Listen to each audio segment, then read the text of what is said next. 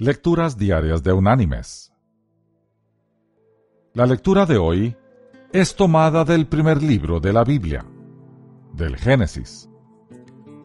Allí en el capítulo 24 vamos a leer el versículo 40, que dice,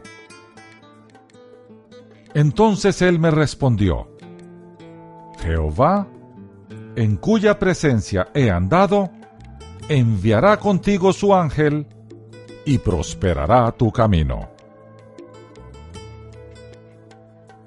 Y la reflexión de este día se llama La meta de J.C. Penny.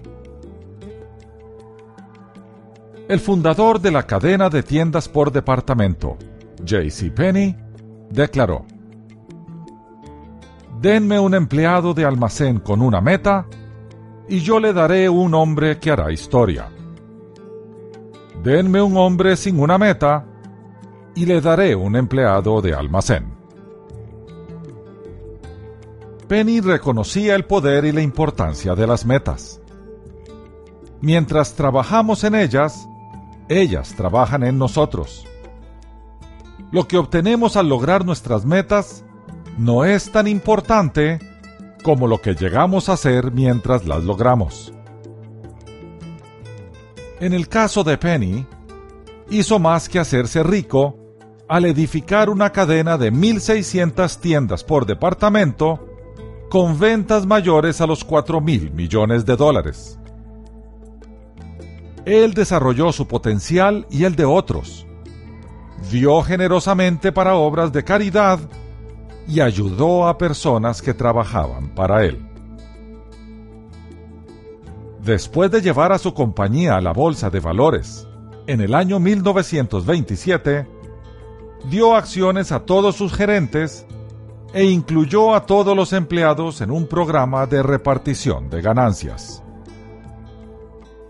Es evidente que halló su propósito, creció en su potencial y sembró semillas para beneficio de otros.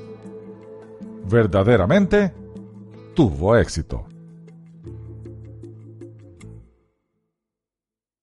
Mis queridos hermanos y amigos, en la medida en que nosotros exploramos nuestro sueño, ponderamos nuestro propósito e identificamos nuestras metas, debemos prepararnos para las cosas maravillosas ocurrirán.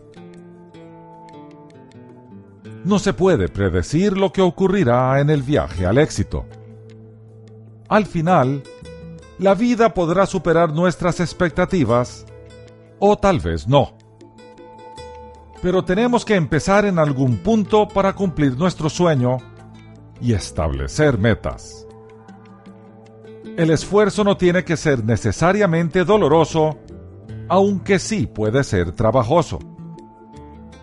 De todas formas, la vida se vive cada día. Por lo tanto, es aconsejable disfrutar tanto del viaje como de la llegada al destino. Dejemos que el Señor sea el guía en nuestra vida y que nuestros sueños sean tejidos en medio de su perfecta voluntad.